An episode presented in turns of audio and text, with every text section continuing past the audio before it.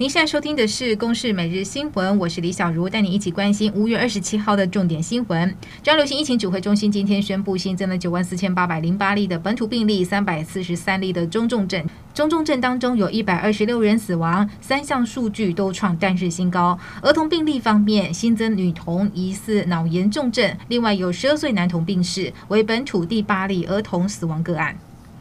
指挥官陈时中今天宣布，预估六月第二周就会实施第二轮的快筛实名制，呼吁民众自主分流。尚未购买第一轮的民众，这几天要赶快去买。行政院长苏文昌今天宣布，零到六岁孩童可以领五剂的免费快筛试剂，持健保卡就可以到药局领取。六月一号起，就轮到六岁以下的幼童家属领取。儿童 BNT 疫苗开打，指挥中心今天公布分配原则，各县市确诊盛行率如果高于全国的盛行率，再加配基本分配量的百分之十，剩余不足数就会在下一批的疫苗进口后依次补足。而基隆市则是传出有七岁男童因为诊所失误接种成人剂量的 BNT 疫苗，出现胸闷不适的症状送医。指挥中心表示，目前小孩状况稳定，类似的状况就是观察，暂时应该不会有副作用，会再跟专家讨论。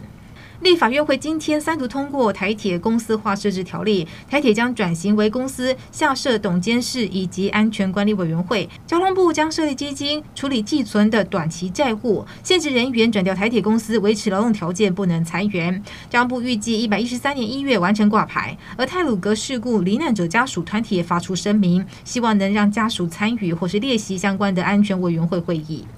日本政府宣布，六月十号起重新开放由导游随队的外国旅行团入境当地观光。日本把台湾列在阳性率最低的蓝色等级。六月一号起入境日本可以免除筛检和隔离，但是事前仍需申请签证。台湾旅行社业者认为，中央组团的禁令还没有解除，不过观光局则透露，最快在下半年会松绑禁令。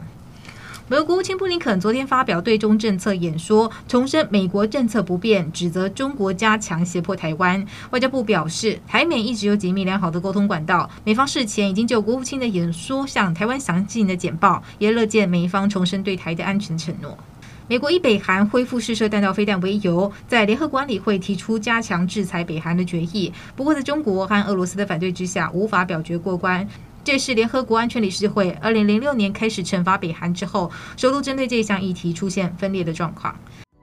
以上由公司新闻制作，谢谢您的收听。